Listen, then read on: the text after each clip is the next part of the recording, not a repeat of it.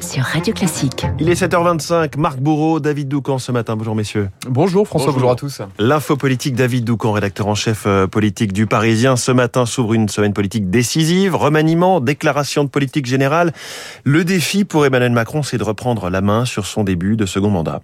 Absolument. Je vous livre une phrase qu'un vieux compagnon de route du président confiait aux Parisiens. Je cite Je ne le reconnais plus. En surface, l'énergie reste la même, mais sur le fond des choses, je le sens à sec.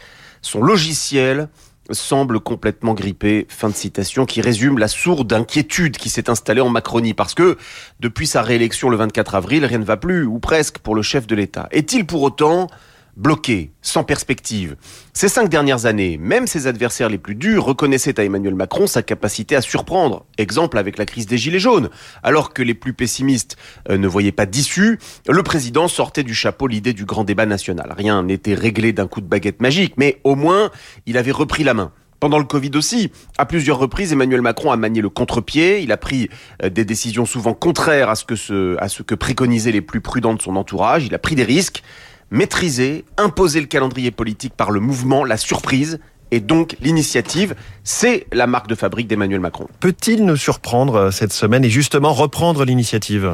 Mais au fond, c'est toute la question. Alors, euh, cela peut-il passer par le remaniement? Qui se prépare ben, Franchement, c'est peu probable. Les Français ont pris l'habitude de ne plus connaître ni les noms, ni les visages de leurs ministres, à quelques rares exceptions. Qui plus est, le pouvoir s'est mécaniquement déplacé depuis le 19 juin vers le Palais Bourbon. Non, pour reprendre l'initiative, il y a un autre sujet qui n'est pas encore tranché. Elisabeth Borne engagera-t-elle la responsabilité du gouvernement par un vote après son discours de politique générale. La question divise profondément la Macronie. Euh, si elle y renonce, alors le couple exécutif acte d'emblée la faiblesse du gouvernement.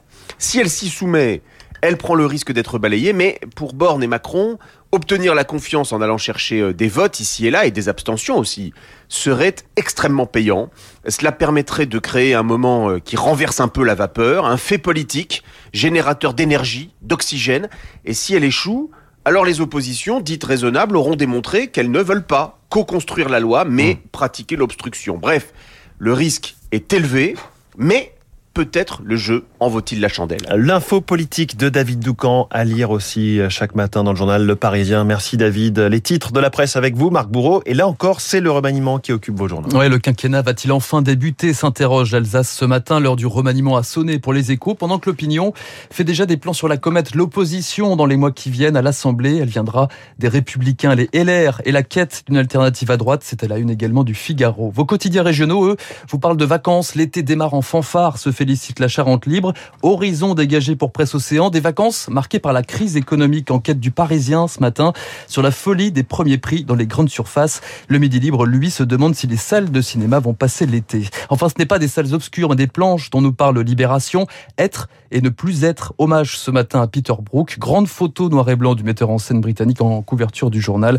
Peter Brook et son théâtre à l'état pur nous ont quittés hier à 97 ans. Merci Marc Bourreau. Vous revenez tout à l'heure à 8h30 pour la revue de presse complète. Ce sera avec Renaud Blanc. Bonjour Renaud. Bonjour François. La matinale de Radio Classique continue avec vous. Votre invité ce matin. Hubert Védrine, l'ancien ministre des Affaires étrangères, la guerre en Ukraine bien sûr, et surtout l'OTAN, un sommet qualifié d'historique la semaine dernière par Joe Biden.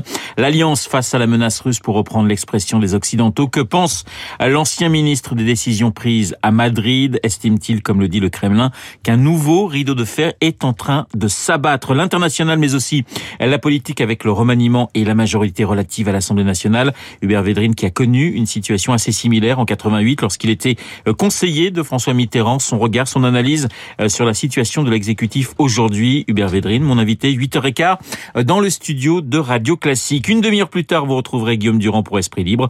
Comme tous les lundis, c'est Luc Ferry qui viendra commenter l'actualité. Luc et Guillaume, juste après la revue de presse de Marc Bourreau. Dans une minute, le journal de 7h30, mais tout de suite.